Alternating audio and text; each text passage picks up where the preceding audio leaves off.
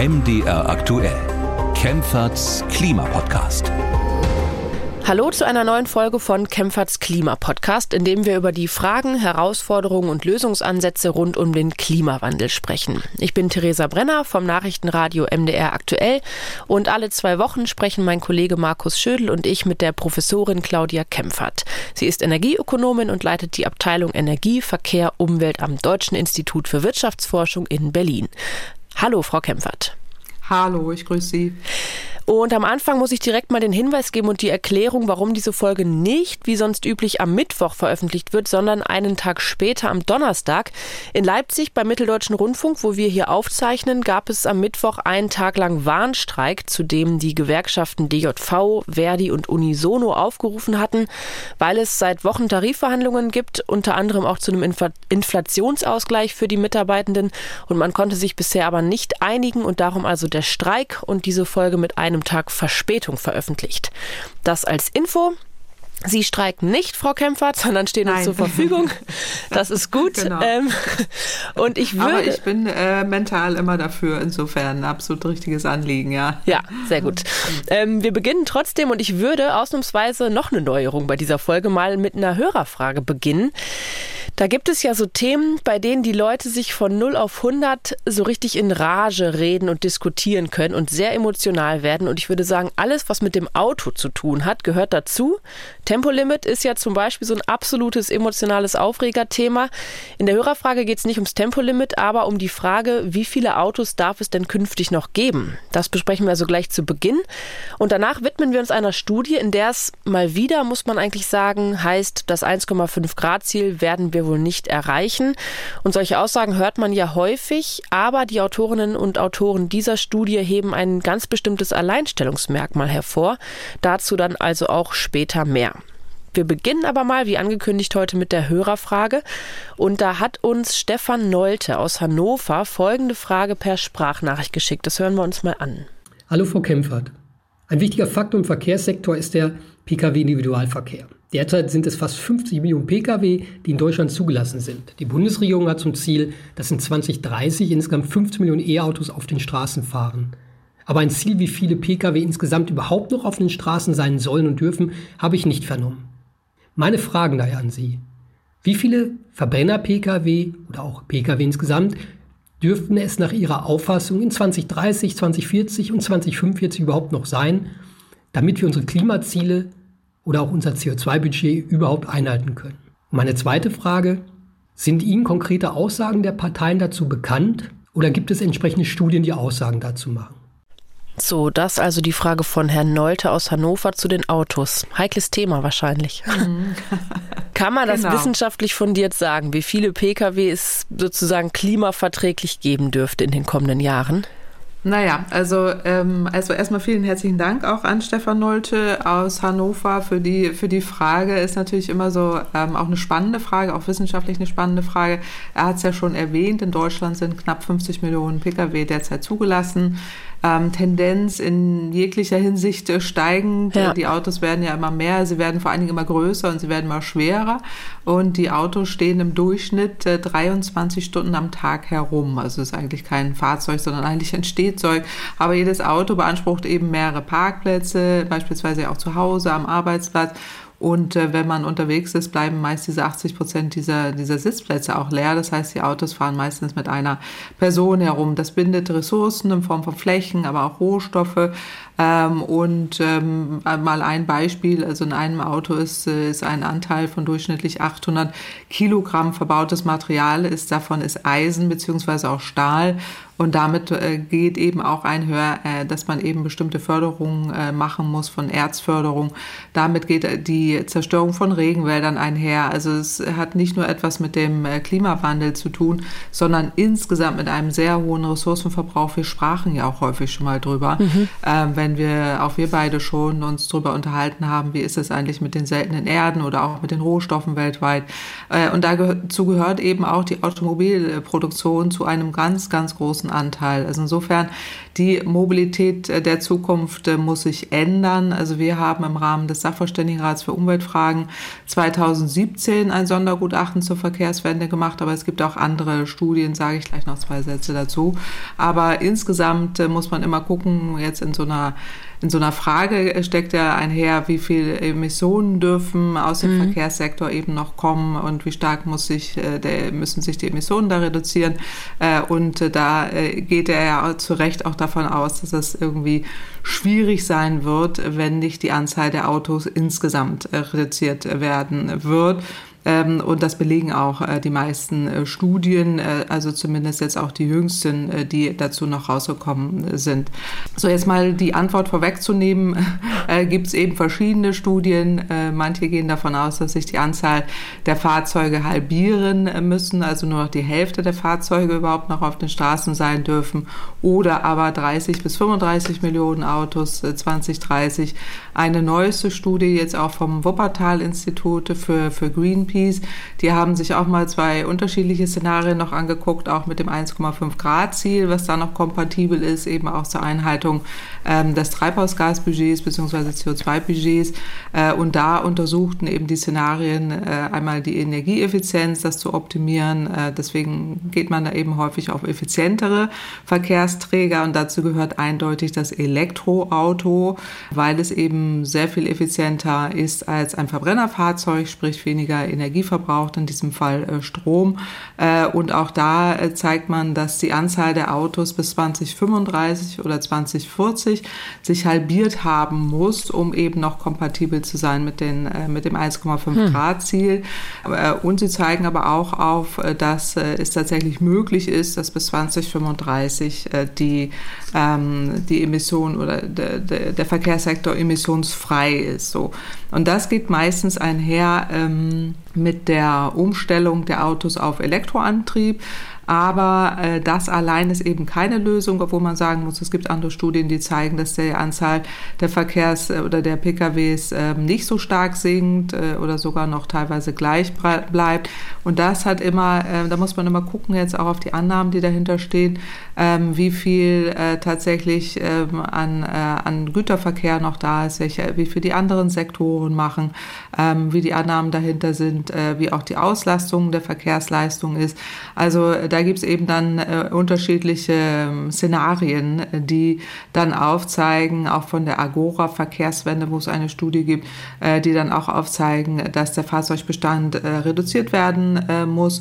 Ähm, da sind dann Größenordnungen äh, ja auch bis zu 35 Millionen Fahrzeuge erwähnt. Aber es gibt auch ein großes Forschungskonsortium von Ariadne, das ist ein großer Forschungsverbund, auch ein Szenario-Report ähm, und die dann eben auch unterschiedliche Pkw-Bestände Zustände darstellen und dann auch immer ausweisen, wie viel davon ist dann batterieelektrisch, wie viel davon ist, äh, fährt mit Brennstoffzelle. Also da kann man auch deutlich sagen, äh, fast gar kein Fahrzeug, weil das so mhm. ineffizient ist. Wir sprachen schon oft äh, drüber, da muss ja Wasserstoff für hergestellt äh, werden. Äh, so, und dann reduziert sich der Fahrzeugbestand nicht so stark. Sprich, also es gibt so nicht eine Antwort darauf ähm, auf, die, äh, auf die Frage. Da kann man verschiedene Szenarien ableiten. Ähm, Fahrzeugbestand muss sich schon vermindern, äh, je nachdem, äh, wie man reinguckt und welche Annahmen da getroffen werden, äh, deutlich oder weniger stark. Fakt ist aber, und das äh, will ich an dieser Stelle auch nochmal deutlich sagen, ähm, wir haben ja schon oft darüber äh, gesprochen. Also weniger PKWs bedeutet natürlich auch weniger Ressourcenverbrauch, weniger mhm. Reifenabrieb, weniger Feinstaub, weniger Mikroplastik, weniger verbrauchte Energie, weniger Flächenversiedlung für neue Straßen, da sind wir beim nächsten Aufregerthema, weniger äh, Platzbedarf für parkende Autos, mehr Platz für andere Bereiche. Das muss man schon mal deutlich äh, sagen und im Moment äh, erzürnt es sich ja an dieser Diskussion, wie viele mhm. Straßen sollen wir denn noch? Manche kleben sich fest und äh, wir haben sehr stark dafür, dass auch der Fahrzeugbestand sich vermindern muss. Also ähm, da, da ist eben sehr deutlich, äh, wenn wir es ernst meinen, äh, auch mit der Einhaltung der Klimaziele, dann muss sich da schon äh, was äh, verändern und da muss sich die Mobilität auch verändern. Wir haben im Rahmen des Sachverständigenrats für Umweltfragen damals auch empfohlen, Verkehrsvermeidung, Verlagerung und Optimierung. Das heißt aber nicht, wir wollen jetzt Menschen das Auto wegnehmen, wie jetzt die populistische Diskussion stattfindet, mhm. sondern es bedeutet, es muss Mobilität für alle geben und zwar erschwinglich und attraktiv. Und das heißt eben, dass wir nicht den Leuten die Autos wegnehmen wollen, das will sowieso niemand. Wir sind in einem freien Land, jeder kann das entscheiden, aber die Alternativen müssen attraktiver werden. Äh, wir sprechen ja über das 9-Euro-Ticket, was super äh, angekommen ist in dem Moment, wo es attraktiv ist für viele und äh, es preiswert so ist, dann nutzen es die Menschen. Aber es muss natürlich auch verfügbar sein und pünktlich und mhm. äh, so und sauber äh, und solche Sachen, ne? dass man da auch wirklich drauf sich verlassen kann. Und die Mobilität der Zukunft wird tatsächlich auch nochmal ganz anders aussehen. Also nicht nur, weil ja wir eher dann elektrisch unterwegs sind, sondern weil wir auch sowas haben werden wie autonomes Fahren, wie Carsharing, wie äh, Mobility on Demand, also äh, Mobilitätsdienstleistungen, sprich man ruft sich sein selbstfahrendes Fahrzeug, was da irgendwo seine Bahn zieht und man fährt dann irgendwie von A nach B äh, oder lässt sich fahren äh, so. Und das wird in der Zukunft normaler werden, weil die technischen Durchbrüche sind alle da. Aber im Moment äh, wird das ganze Thema eben emotional enorm aufgeheizt. Ich weiß gar nicht, woran es liegt. Also ich glaube, irgendwie da geht es nur noch darum, irgendwie sich abzugrenzen von anderen. äh, ohne wirklich in die Sache mal reinzugucken. Und ähm, klar kann man den Menschen immer dann alles Mögliche versprechen, aber ich würde mir wünschen, wir würden da eher in äh, Richtung, also die Gemeinsamkeiten da finden, mhm. die dann heißen einfach Mobilität für alle ne? und mhm. attraktiv und erschwinglich. Also man kann nicht sagen, es braucht Anzahl XY im Jahr 2045 von Autos, damit die Klimaziele erreicht werden. Es ist vielschichtiger, aber würden Sie sagen, nochmal zusammengefasst, es muss weniger Autos geben, damit man die Klimaziele überhaupt erreichen kann? Kann man sich darauf einigen? Also es ist schwierig, sich darauf zu einigen, weil es Studien gibt, die zeigen, äh, es würde rein theoretisch auch anders gehen. Mhm. Äh, meine, also ich empfehle, oder ich habe ja auch erwähnt, was wir im Rahmen des Sachverständigenrats unter meiner Federführung ja auch erarbeitet haben und empfohlen haben. Ja. Da geht es schon um Verkehrsvermeidung, Verlagerung, Optimierung, weniger Fahrzeuge, die dann elektrisch, die dann mm, nach Möglichkeit äh, auch geteilt, besser ausgelastet und da Alternativen anbietend, aber vor allen Dingen gleichzeitig den ÖPNV stärken und den Schienenverkehr stärken. Weil wenn jetzt so die Aussage wieder plakativ ist, äh, äh, weniger, es geht nur mit weniger Fahrzeugen, dann muss das aber heißen, es muss äh, gehen mit mehr Mobilität. Also ich weiß nicht, wir hatten da schon öfters mal drüber gesprochen, wie, wie kann es uns gelingen, auch in den Medien, auch in den Köpfen, aber auch äh, mal bei den Politikern äh, es hinzubekommen, äh, PolitikerInnen auch, die dann ähm, eher über die Chancen reden und nicht das, was, einem, was da irgendwie angeblich verboten werden soll. Also dieser künstliche Konflikt äh, von dem Verbieten und dem, was, was eigentlich gemeint ist, das ist äh, ganz, ganz schwierig, finde ich im Moment. Ähm, im Moment so richtig herauszufiltern. Mhm. Und ähm, insofern, also ja, also die Studien zeigen, äh, ein Großteil der Studien zeigt weniger Fahrzeuge, aber dafür mehr Mobilität. Äh, aber es gibt auch äh, Szenarien, die zeigen, es ist die, sogar die identische Anzahl von Fahrzeugen, aber die dann weitestgehend elektrisch äh, mit erneuerbaren Energien, aber nochmal äh, wir müssen auch Ressourcenverbrauch sparen. Also immer weniger ist, ist mehr, aber mehr Mobilität wäre eindeutig die, die Antwort darauf. Mhm. Ja. Bisher scheint das tatsächlich noch nicht so richtig angekommen zu sein. Ich finde, wenn man sich die nüchternen Zahlen mal anguckt, das fand ich echt interessant, ähm, dann wollen die Leute entweder ganz kleine, aber vor allem, Sie hatten sie auch gesagt, ganz große Fahrzeuge. Also ich habe mal mhm. geguckt, der Bestand von kleinen Pkw ist in den letzten zehn Jahren um vier Prozent gestiegen, also auch ein Anstieg, aber minimal verglichen mit nämlich dem Anteil großer Autos, also zum Beispiel diese wirklich großen SUVs. Da ist der Anteil um 87 Prozent gestiegen. Das, mhm. da, das hätte ich nicht gedacht. Das fand ich echt überraschend. Also, das ist ja ein deutlicher Anstieg. Ich dachte eher, der Trend geht zu kleineren Autos, weil die in der Stadt praktischer sind. Aber mhm. nein, offenbar nicht. Ja, also da muss man immer, also da äh, gibt es ja auch genügend Studien, äh, die immer belegen, äh, so der Autokauf hat ja ganz viel auch mit äh, Lifestyle zu tun, mit Lebensstatus, aber auch äh, mit dem, was man irgendwie als bequem empfindet ja. und auch das, was da an Marketing auf einen einprasselt, was da irgendwie kommt. Und man muss auch deutlich deutlich sagen, auch die neuesten, neuesten Elektrofahrzeuge sind SUVs.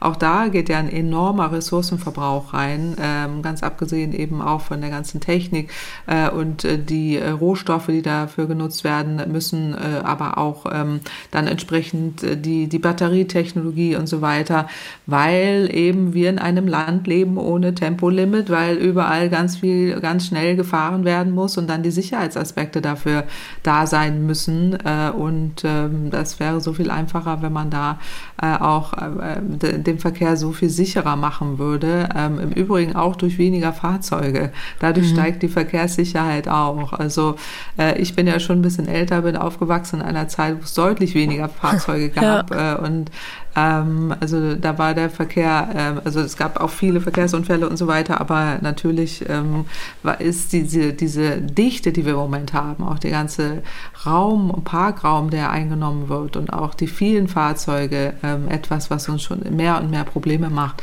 Also insofern, ähm, ich kann es äh, verstehen, dass Menschen da den Wunsch haben, äh, etwas zu besitzen oder damit auch herumfahren zu wollen und so weiter. Aber wenn die Alternativen da wären, ich glaube, dann kann sich auch was verändern, ja. Aber bisher ist es schon noch Autoland Deutschland, oder? Das kann man schon so sagen. Ja, also wir sind, äh, wir haben ja schon oft drüber gesprochen, in einem Autoland Deutschland, nicht nur, weil wir hier so viel Autoproduktion haben und die Lobby da sehr mächtig und sehr stark ist und wir da auch an Jahrzehnte an, äh, an so gelebten Prozessen in uns haben, die man auch nicht so ohne weiteres auflöst, aber es fängt auch bei den Rahmenbedingungen an. Äh, das fängt bei der Straßenverkehrsordnung an und endet beim Bundesverkehrswegeplan. Alles ist auf das fahrende Auto ausgerichtet. Wenn Sie ähm, zum Beispiel in einer Kommune eine Fahrradstraße einrichten wollen, äh, geht das oftmals nicht äh, oder verkehrsberuhigte Zonen, weil der fließende Autoverkehr nicht behindert werden darf. Wir haben in Berlin Mitte im Moment eine Diskussion um die Friedrichstraße. Mhm.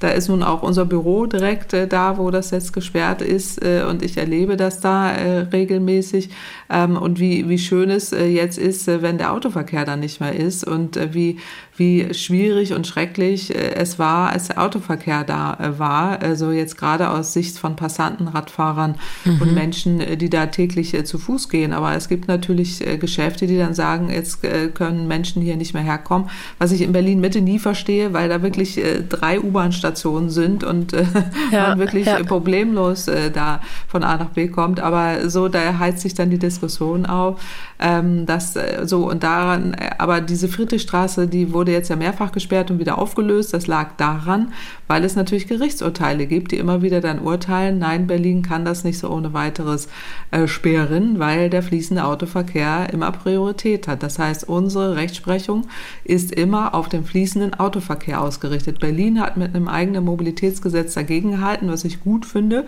Da, das fehlt in vielen anderen Kommunen, aber nicht jede Kommune kann da jetzt seine eigene Regel machen. Das muss auf Bundesebene endlich angegangen werden.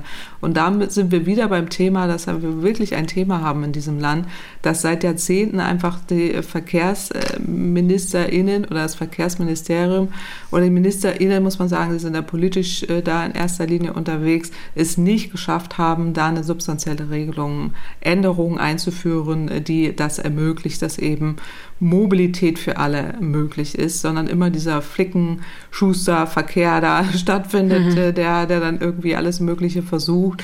Und wir sind jetzt an so einem Konfliktpunkt, glaube ich, angekommen, äh, der sich jetzt auch eskaliert durch Klimakleber oder durch Protestierer äh, gerade an diesem Thema Straßenausbau ja oder nein und ähm, oder eben äh, Sperrung äh, ja oder nein oder Tempolimit, Tempolimit ja oder nein. Also tolle Frage von Herrn Nolte, weil man da mhm. sehr, sehr viel dran erklären und erläutern kann und die ganzen ja. äh, Probleme in all ihren Facetten auftauchen. Das soll es für den Moment gewesen sein. Sie haben jetzt das Klimaziel, die Klimaziele schon mehrfach angesprochen. Das war ja auch die Frage von Herrn Nolte und das bringt uns nämlich zum nächsten Thema, zu der Studie und damit auch zum 1,5 Grad Ziel, was ja immer wieder Thema ist natürlich, wenn man über Klimawandel und Klimakrise spricht. Da ist Anfang Februar der Hamburg Climate Futures Outlook erschienen. Das ist eine sehr umfangreiche Studie, die trägt übersetzt den Titel, kann man sagen, die Plausibilität einer 1,5 Grad Begrenzung der globalen Erwärmung. Da haben sich 60 Wissenschaftlerinnen und Wissenschaftler vom sogenannten Exzellenzcluster der Universität Hamburg, Klima, Klimawandel und Gesellschaft heißt der, die haben erforscht, wie plausibel und realistisch ist es denn nun eigentlich, dass das 1,5 Grad Ziel erreicht wird. Und ich hatte mich so ein bisschen gefragt, es gibt ja viele Einschätzungen und Untersuchungen, die sagen, wir werden dieses Ziel wohl nicht einhalten können. Stand der Dinge jetzt, auch der Koalitionsvertrag der Ampel reicht ja dafür nicht aus. Das ist ja auch im Grunde kein Geheimnis. Aber diese Studie nimmt für sich in Anspruch, glaube ich, so ein Alleinstellungsmerkmal zu haben, weil sie gesellschaftswissenschaftliche und naturwissenschaftliche Analysen in einer Studie integrieren und das zusammen verknüpfen. Und das, sagen die Wissenschaftlerinnen und Wissenschaftler, sei aktuell einzigartig. Können Sie, bevor wir über das Ergebnis sprechen, das mal kurz erklären? Wie wurde da vorgegangen und ist das wirklich so einzigartig? Mhm. Ja, also das ist schon wirklich sehr einzigartig, was, was da passiert, weil Sie haben es ja schon erwähnt, es sind ja enorm viele WissenschaftlerInnen dabei ähm, in diesem großen Exzellenzcluster, die dann eben aus den Naturwissenschaften kommen, Sozialwissenschaften, äh, Ökonomen sind dabei, Rechtswissenschaften und eben äh, die ganzen Klimaprozesse werden da eben unter, von unterschiedlichen Blickwinkeln beleuchtet. Und das finde ich auch sehr gut, weil es fehlt ja häufig äh, auch an dieser Schnittstelle, dass wir eben wissen, was muss jetzt aus Klimasicht, also aus naturwissenschaftlicher Sicht passieren, aber es wird eben dann niemals so runtergebrochen, was heißt das jetzt äh, aus sozialwissenschaftlicher Sicht oder eben aus rechtswissenschaftlicher Sicht äh, sind wir da wirklich auf einem juristischen guten Weg. Wir hatten ja eben schon so viele Themen, wo man das daran erkennt, äh, dass eben äh, die, die Kolleginnen würden das als Plausibilität bezeichnen, es eben nicht plausibel ist, mhm. dass man eine Straßenverkehrsordnung hat, die die Klimaziele nicht berücksichtigt. Ne? Und das, das ist genauso, ich würde jetzt mal sagen, genau das, was die da auch machen im Großen und Ganzen. Also die gucken sich jetzt nicht die Straßenverkehrsordnung an, sondern die Großen und Ganzen äh, Hintergründe und äh, das, das Ziel eben äh, dieser äh, Studie ist eben so eine systematische Analyse und auch eine Bewertung äh, der Plausibilität bestimmter Klimazukunftsszenarien auf Grundlage eben existierenden Wissens und insbesondere gucken sie sich auch so soziale Treiber an und physikalische Prozesse. Und dann bewerten sie eben, ist es tatsächlich plausibel, ich würde sagen realistisch, aber sie nennen es plausibel, ähm, dass man damit dann tatsächlich die Erwärmung auf deutlich unter zwei Grad begrenzen kann oder sogar 1, das 1,5 Grad Ziel noch erreichen kann äh, und kommen da eben zu dem Schluss, dass es äh, kaum möglich sein wird, zumindest das 1,5 Grad Ziel noch äh, erreichen zu können. Und ähm, was ich interessant fand, war vor allen Dingen, dass sie sich diese gesellschaftlichen Treiber angeguckt haben. Also das ist sowas wie Klimaregulierung, das ist sowas wie Divestment, also wie viel Investitionen fließen noch in fossile äh, und wie viele in erneuerbare, aber auch Konsumverhalten, die Medien, unser Thema hier auch öfters mal wieder, ähm, das Wissen und so weiter. Und dann ähm, wie, wie kann damit eine umfassende Dekarbonisierung bis 2050 äh, wirklich erreicht werden. Und äh, das ist eine ähm, sehr äh, auch entsprechende äh, ja, Einordnung eben dieser, dieser einzelnen Treiber ähm, sehr, sehr umfassend, würde ich sagen. Und ähm, gleichzeitig gucken sie sich dann aber auch an, was die naturwissenschaftlichen äh, Prozesse angeht, was zum Beispiel Auftauen des Permafrost oder auch äh, diese Instabilität des atlantischen, dieser atlantischen Umweltpumpe, das Absterben des Amazonaswaldes, also diese sogenannten Kipppunkte, äh, gucken die sich da eben auch an mhm. und äh, dann sagen sie, welche Handlungsmacht hat eigentlich die Gesellschaft, die Klimaziele noch zu erreichen und wie ist es da mit der sozialen Ungleichheit bestellt. Äh, und das wird sehr umfassend, eben sehr detailliert in sehr, sehr vielen Unterkapiteln äh, abgehandelt.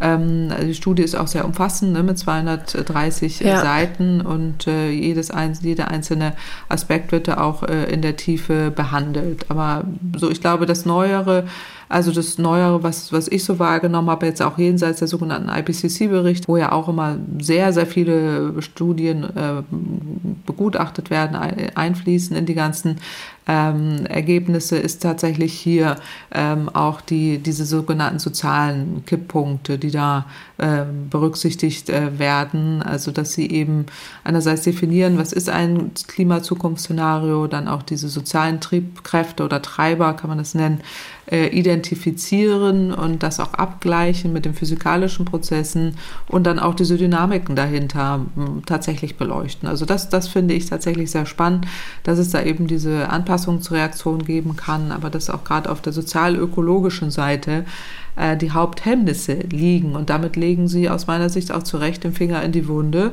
Äh, und es lohnt sich. Also jetzt nicht, nicht jeder muss diese 230 Seiten da lesen, aber die Zusammenfassung da mal reinzugucken, ja. auch gerade was so diese sozialen Treiber angeht, fand ich, finde ich sehr spannend, ja. Und weil Sie sagten, die ähm, in der Studie taucht das Wort eben plausibel auf. Sie würden eher unrealistisch sagen. Ich bin auch über das Wort plausibel gestolpert oder finde es zumindest interessant, weil man ja eben sehr oft hört, dieses 1,5 Grad Ziel wird eben verfehlt, es ist unrealistisch und so weiter. Aber plausibel ich habe dann tatsächlich nochmal nachgeguckt, das meint wörtlich einleuchtend überzeugend. Und das klingt jetzt, finde ich, auf den ersten Blick so, als müsste man dann das Ziel verändern und nicht den Weg, wie man dahin gelangt. Aber das 1,5 Grad Ziel ist auch für die Studienautorinnen und Autoren das Maß der Dinge sozusagen. Oder sehen die auch das mit anderen Augen? Nein, also so, so, so würde ich es nicht lesen und ich glaube, so haben sie es auch gar nicht äh, gemeint. Die meint tatsächlich okay. plausibel im Sinne von, also ich lese es zumindest so, äh, ist es noch realistisch, beziehungsweise wir machen uns nicht ehrlich, so würde ich es äh, nennen. Also ist es tatsächlich ehrlich äh, zu behaupten, dass wir das 1,5 Grad Ziel noch erreichen. Sie sagen nicht, wir erreichen es nicht, sondern sie sagen, mit den jetzigen Vorgaben äh, ist es so gut wie unmöglich, mhm. äh, das noch zu erreichen. Aber äh, es wäre rein theoretisch noch möglich. Aber ich glaube, so ein Anliegen ist ja auch äh, hier und die Sprecherin äh, Professorin Engels, äh, Anita Engels, äh, die hat ja auch im Spiegel ein Interview gegeben, wo sie dann nochmal deutlich gemacht hat, ähm, so, wir, wir fahren hier tatsächlich in die völlig falsche Richtung. Äh, das, das Problem ist tatsächlich die soziale Komponente und da hat sie recht und äh, das sagen ja auch immer alle. Äh, und sie stört, dass wir das immer so positiv oder es häufig so positiv ja. noch geframed wird, so gesagt wird, naja, aber irgendwie können wir es ja noch schaffen und damit äh, lügen wir uns da irgendwie in die Tasche, so nennt sie es, glaube ich. Aber wir, ich würde sagen, wir machen uns da nicht ehrlich, aber das ist kein Plädoyer in der Studie zu sagen, wir geben jetzt das Ziel auf oder so, sondern es ist einfach ein Abklopfen aller Faktoren, aller Treiber, die es da derzeit gibt auf der sozialökologischen Seite, auf der rechtswissenschaftlichen Seite, auf der äh, physikalischen Seite und das alles äh, so zusammensummiert und aufgelistet, wo man eindeutig sieht, wir sind nicht auf dem Pfad, wo wir eigentlich sind. Und das sagen auch alle Studien und das sagen auch, sagt auch der IPCC und so weiter. Also insofern ist es immer so eine Frage des, des Framings oder Narrative, wie wir sagen, ähm, wie, wie es genannt wird. Aber gemeint ist hier äh, genau das, was andere Studien eben auch belegen, ja. Weil Sie die Frau Professorin Engels ansprechen. Ich habe da auch einen Ton dazu gefunden, das hat sie auf der Pressekonferenz gesagt zur Vorstellung dieser Studie, mit dem sich in die Tasche lügen. Und ich fand das einen sehr prägnanten Ton, deswegen würde ich den auch ganz gerne nochmal abspielen und habe okay. da auch noch eine Einschätzungsfrage. Wir hören uns mal an, was sie da genau formuliert hat. Es gibt ja sehr viele andere wissenschaftliche Arbeiten dazu, die zeigen, wie es noch geschafft werden kann und die Mut machen. Wir versuchen aber realistisch nüchtern daran zu gehen, um zu verhindern, dass sich die Gesellschaft ständig etwas in die Tasche lügt. Und wir sind nicht mal in Ansätzen auf dem richtigen Pfad. So, das ist das, was mhm. Sie sagen, was im Grunde auch Konsens ist in vielen Studien. Wir sind nicht auf dem richtigen Pfad. Da sind Sie wahrscheinlich inhaltlich mit ihr auch d'accord, würde ich mal denken. Aber das ja. ist trotzdem sehr weit weg von diesem Optimismus, den Sie ja eigentlich immer behalten. Würden Sie ihr da dann insofern trotzdem äh, widersprechen? Also lügen wir uns was in die Tasche, wenn wir sagen, das 1,5 Grad Ziel ist noch erreichbar oder ist das genau die richtige Ansprechhaltung? Naja, also zum einen, da würde ich sofort äh, zustimmen, das, das habe ich und das sage ich auch überall und in allen unseren Studien, dass wir es nicht erreichen. Äh, das haben wir hier schon oft genug äh, erwähnt. So, dass das ist tatsächlich auch eine wissenschaftliche Wertung hier nochmal, die das ja auch nochmal einmal mehr belegt. Ja, wir sind nicht auf dem richtigen Pfad und dass wir uns nicht ehrlich machen, ist auch genau das, wo ich auch mitgehe und auch genauso sehen würde. Also ich weiß, hier wird ja häufig immer so mein Optimismus angesprochen ja. oder der irgendwie wahrgenommen wird, auch von vielen HörerInnen und so weiter. Äh, es ist ja eben so, dass wir auch eine psychologische Komponente haben und die dürfen wir auch nicht vergessen. Ich glaube, Psychologen waren hier nicht dabei.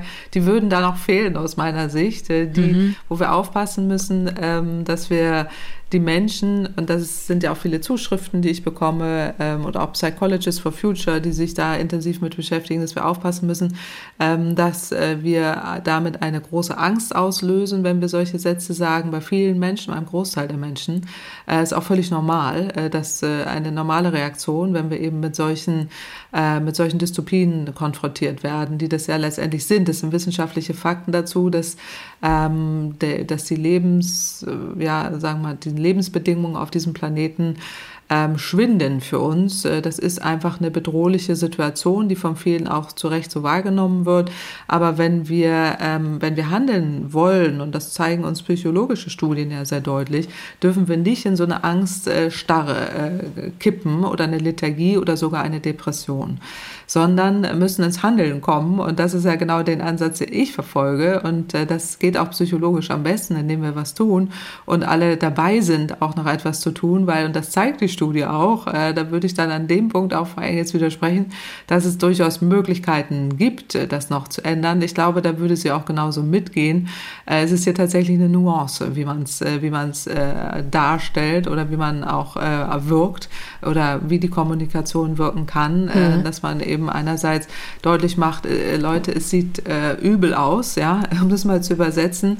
Äh, das ist auch richtig und das haben wir oft schon auch besprochen, auch mit Ihren Kollegen äh, haben wir hier schon wirklich Szenarien durchgekaut, die echt schwer zu verdauen waren. Aber auf der anderen Seite äh, nützt es nichts. Wir sind da jetzt mittendrin und äh, wir haben, wir, wir, wir müssen in so einem Überle Überlebungs Überlebensmodus starten, der uns da bringt und, und den, den wir auch noch haben können, wo wir das 1,5 Grad Ziel tatsächlich auch noch erreichen können.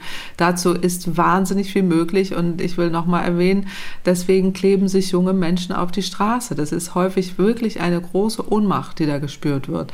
Und ich finde ja den Umgang, äh, wie wir damit umgehen, also ähm, teilweise sehr schwierig. Also ich bin nicht mit jeder Protestform da einverstanden. Mhm. Das haben wir hier auch schon öfters gesprochen, aber den Umgang damit äh, finde ich schwierig, weil wir die Menschen überhaupt nicht da abholen, wo sie sind, nämlich in ihrer Angst und ihrer Ohnmacht. Und äh, das, da müssen wir eben aufpassen. Da wäre ich tatsächlich äh, äh, nicht äh, so sehr auf der Seite von War Engels, wenn wir sagen, wir müssen jetzt den Leuten das mal alles so ordentlich um die Ohren knallen und dann machen sie schon, machen sie schon mit, äh, mhm. so, äh, sondern da müssen wir ein bisschen äh, gucken, was uns die psychologische Forschung auch zeigt oder das, was wir, äh, wie wir da rauskommen müssen. Und das ist eben das, dass wir ins Handeln äh, kommen müssen. Und da zeigt die Studie ja auch genügend Möglichkeiten, welche sozialen Treiber da so wichtig sind und zeigen ja selber auf, äh, dass eben ähm, die Proteste wichtig sind. Sie zeigen sogar in der Studie, dass auch die Medien wichtig sind, dass die Kommunikation so wichtig ist, äh, die Aufklärung. Aber nicht nur, indem man sagt, äh, Leute, es wird übel, ähm, sondern äh, Leute, lasst uns gemeinschaftlich das, das ändern. Und die, wir leben in einer Demokratie, wir haben die Stellschrauben selber in der Hand. Das ist ein großer Schatz, den wir haben, den andere auf der Welt so nicht haben und wirklich gar nichts in dem Sinne machen können, außer sie äh, gehen wirklich todesmutig äh, in Konflikte, äh, wie wir es aktuell ja auch im Iran erleben, für eine Demokratie. Mhm. so, also es ist wirklich komplexer und an der Stelle bin ich aber sehr dankbar auch für die Studie, auch für die Worte und auch für die, für die, für das Aufrütteln an der Stelle, ähm, weil wir eben nicht ansatzweise da sind. Aber Frau Engel ist ja sogar auch in einem Interview sogar ja auch nach den Klimaklebern gefragt wurde und genauso sieht wie ich, dass sie deutlich macht, die Leute haben Punkt. Und es wird überhaupt nicht darüber geredet, dass, dass ja hier sind ja keine Verrückten, die sich da irgendwo festleben, sondern die, basier, die, die, die, die Sorgen basieren auf reinen wissenschaftlichen Fakten. Äh, und äh, wir, wir setzen es einfach nicht um. Und da sind wir bei der ersten Frage. Ja? Also wir setzen die Dinge nicht um, scheuen uns da eben auch dann äh, Dinge auch mal äh, also so Weichen zu stellen, die dann in dem Moment so wirken, als würden sie uns irgendwie, als wäre, wäre würde irgendwas verboten werden, was ja absurd ist. Uns wird ja die, die Zukunft verboten, wenn wir die Dinge nicht ändern. Also, also die Diskussion dahinter ist wirklich im Moment sehr verquer. Und da kommen wir schwer raus. Aber da hilft eben auch die Studie, sich mal anzugucken, welche Treiber also Triebkräfte oder welche Stellschrauben, so würde ich es mhm. eher nennen, ähm, da wichtig sind, um Dinge auch wirklich wirklich zu verändern. Dazu gehört Gesetzgebung, dazu gehören die Medien, dazu gehört Kommunikation, dazu gehört auch äh, die soziale Mobilisierung und äh, das gemeinschaftliche Anpacken. Und äh, das zeigt die Studie ja. Also insofern fühle ich mich da sehr zu Hause, auch in dem Kapitel, wenn jetzt mhm. mir wieder unterstellt wird, ich sei so positiv, ja, äh, dass wir alle gemeinschaftlich handeln müssen. Das steht sogar auch in einem Kapitel drin. Also insofern äh, ist es genau das, äh, was, was okay. ist. Ja. Genau. Ähm, das sind, würde ich wahrscheinlich sagen, die Hauptaussagen der Studie auf jeden Fall jetzt zusammengefasst und die, der Kern des Ganzen. Ich bin beim Lesen oder beim Bearbeiten dieser Studie trotzdem noch auf so einen, auf diese physikalische Bedingung gestoßen, die mich irgendwie sehr überrascht hat. Da würde ich ganz gerne noch mal kurz drüber sprechen. Also das war jetzt schon, wir sind ja oft wissenschaftlich hier in diesem Podcast, mhm. aber ich glaube, das können wir unseren Hörerinnen und Hörern auch zutrauen, weil sie ja äh, hoffentlich auch bis zum Schluss dranbleiben und da ja auch gerne in die Tiefe gehen wollen. Und jetzt würde ich gerne mal noch etwas weiter in die Tiefe gehen. Und zwar ist in dieser Studie in einem Kapitel die Rede von der sogenannten Planck-Rückkopplung.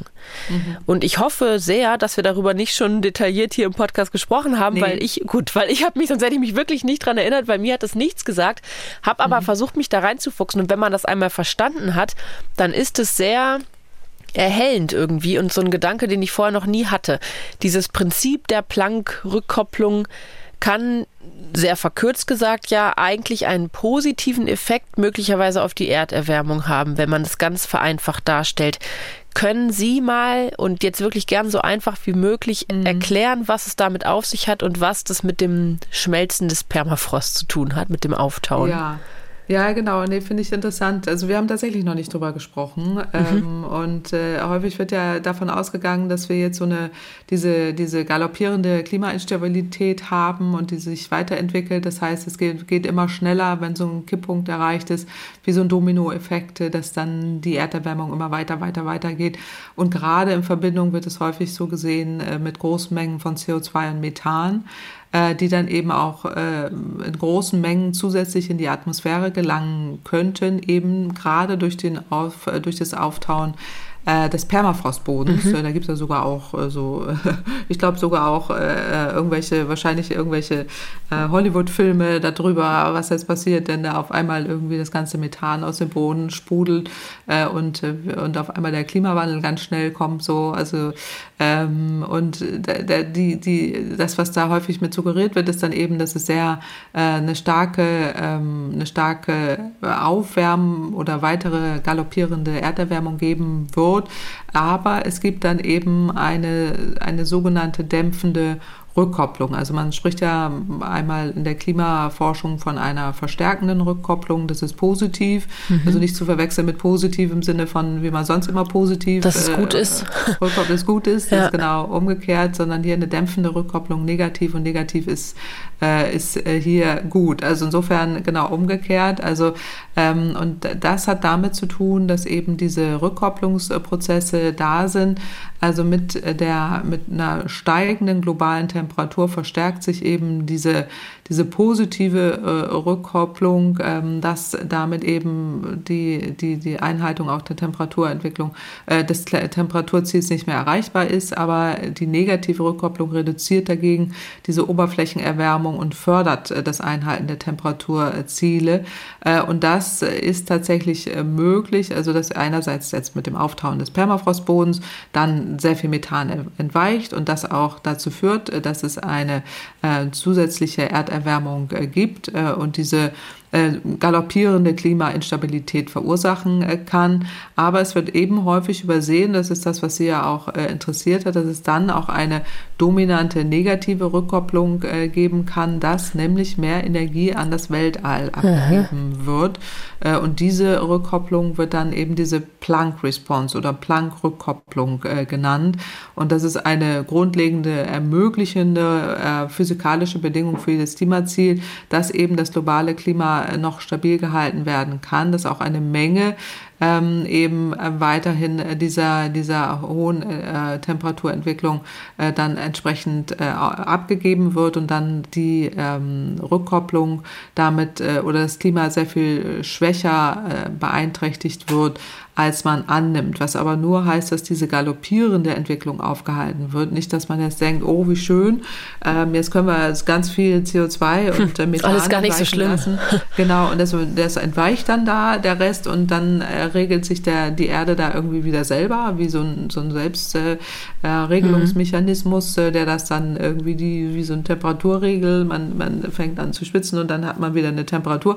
So ist das hier nicht. Also das ist nicht damit gemeint, aber äh, ähm, die, die, hier wird nochmal auf diesen Effekt hingewiesen, dass, dass es diese, diese ähm, Planck-Response gibt oder Planck-Rückkopplung, äh, dass eben auch die Oberflächentemperatur etwas wieder stabilisiert werden kann, äh, um eben da entgegenzuwirken.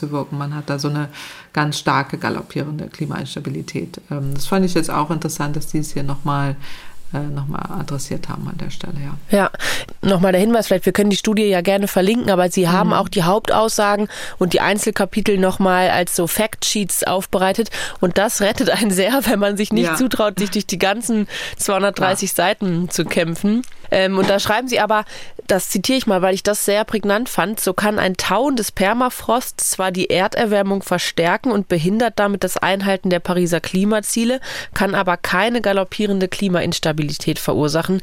Die Instabilität wird durch die Planck-Rückkopplung verhindert. Also es ist ja genau das, was Sie sagen, dass es eben ja, genau. nicht alles halb so wild, das Methan ist gar nicht schlimm, aber es ist eben nicht diese galoppierende Klimainstabilität, ja, genau. die man vielleicht ja. annimmt im Allgemeinen. Richtig, nee, genau. Also ich finde es auch gut und ich meine, das Schöne ist ja jetzt auch an solchen riesen Exzellenzclustern und die Auflagen, die da immer, also ich spreche jetzt aus der Klimawissenschaft heraus, äh, aus der Wissenschaftskommunikation heraus, äh, dass wir immer in den letzten äh, Jahren, Jahrzehnt, würde ich mal sagen, ähm, auch ganz, ganz gezielt aufgefordert werden, solche Infoboxen zu machen, solche Factsheets, ja. solche ähm, Schaubilder, die, die das dann einfach verständlich machen, um damit auch Laien Laien äh, das äh, verstehen und äh, auch tatsächlich darüber informiert werden. Das ist eine Auflage an die Wissenschaftskommunikation.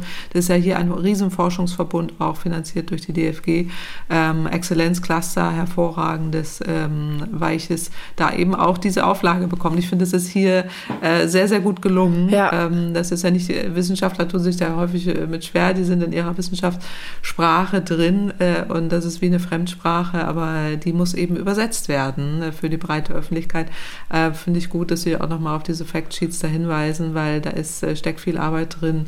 Äh, und da muss eben im Rahmen eines solchen Riesenkonsortiums auch wirklich äh, viel an ähm, ähm, Leistung äh, reingehen, äh, um, um das zu ermöglichen, dass, dass wir jetzt hier auch auf diese Factsheets und schönen Schaubildchen und so weiter verweisen können. Und das ähm, ist wirklich gut, ja. Ja, nee, finde ich auch. Und nur dann erzählt man es ja auch irgendwie Leuten weiter, wenn man es selber verstanden hat und so einen Aha-Moment hat. Und ich finde, da, genau. da hatte ich den jetzt auf jeden Fall äh, und werde es weiter verbreiten. Ja, das ist gut, weil, aber das ist genau das Ziel, was ja auch äh, immer erreicht werden soll, auch mit solchen äh, Studien und auch an der, äh, in der Öffentlichkeitsarbeit solcher Studien, dass eben alle es auch mal sich anschauen können und vielleicht auch mehr davon verstehen, ja. Also das war trotzdem Klimawandel für Fortgeschrittene, würde ich fast sagen. Aber ja, wer soll es hören und sich da reinfuchsen, wenn nicht die Hörerinnen und Hörer dieses Podcasts? Also so die ja. Fragen zeigen ja auch oft, wie sehr sie drinstecken in den Themen, diejenigen, die uns nicht, hören. Genau. Nicht nur das, genau, das darf man auch nicht unterschätzen, wie viele da auch wirklich hoch interessiert sind, aber auch viele in, dem, in der Schule und so weiter ja. sich da ja auch mit beschäftigen äh, und dann äh, gute Anlaufstellen bekommen, wo sie dann weiterlesen können. Aber auch nur die, die es jetzt einfach nur so beim Autofahren oder wo auch immer sie sitzen, äh, hören, die man kann das natürlich dann auch verfolgen, ja. Trotzdem wollen wir niemanden überfrachten mit Informationen, deswegen Nein. sind wir damit auch am Ende dieser heutigen Ausgabe von Kemperts Klima Podcast. Vielen Dank an Sie, Frau Kempfert, für Ihre Zeit und die vielen Erläuterungen. Und wer auch eine Frage hat, kann natürlich wie immer sehr gerne eine E-Mail schreiben an klimapodcast.mdraktuell.de. Wir freuen uns über Fragen. Und in zwei Wochen gibt es dann die nächste Ausgabe, dann wieder mit meinem Kollegen Markus Schödel. Bis dahin wünsche ich Ihnen, Frau Kempfert, eine schöne Woche oder schöne Wochen. Und wir hören uns dann in vier Wochen wieder. Ja, das wünsche ich Ihnen auch. Alles Gute, vielen Dank und äh, ebenso einen schönen Tag. Bis zum nächsten Mal. MDR aktuell. Kempferts Klimapodcast.